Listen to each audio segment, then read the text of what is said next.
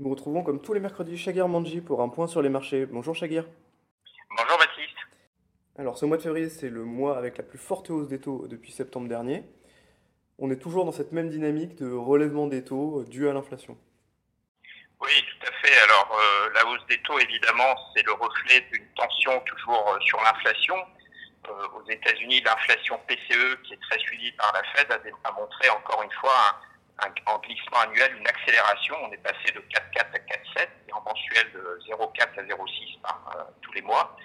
Donc on voit bien que cette tension euh, sur les taux, effectivement, c'est le reflet de l'inflation à la fois en Europe et aux États-Unis. Et tout ça, ça amène des tensions sur les taux courts, les taux longs, euh, le 2 ans, le 10 ans, un peu partout, d'une hauteur non négligeable. Alors si l'inflation résiste et aussi présente, c'est parce que les économies résistent, notamment l'Europe. Comment est-ce que vous expliquez cette résistance de l'économie européenne? Alors toujours par la consommation. Hein. La consommation reste toujours euh, finalement relativement dynamique malgré ces, tensions inflationnistes. Et puis, euh, donc ça suppose qu'il y a toujours des réserves, entre guillemets, post-Covid hein, chez les ménages. Mhm.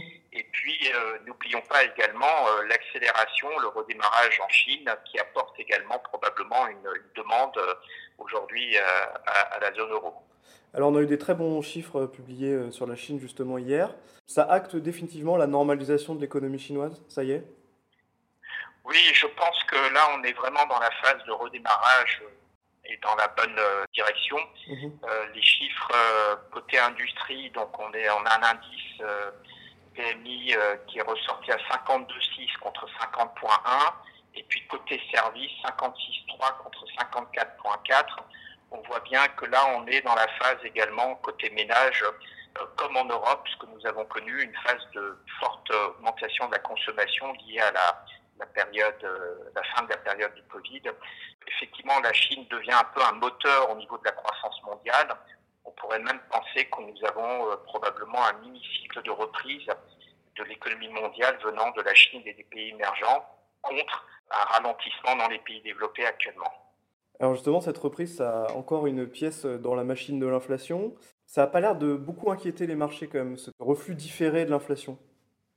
Oui, alors ça n'inquiète pas les marchés euh, outre mesure parce que je pense que les marchés anticipent toujours un reflux de l'inflation, mais celui-ci serait différé en 2024. Donc c'est ce qui permet au marché de résister, mais je pense que ce qui permet surtout au marché de résister, c'est le bon niveau de la croissance et donc, qui dit bon niveau de la croissance dit plutôt euh, bonne résultats des entreprises.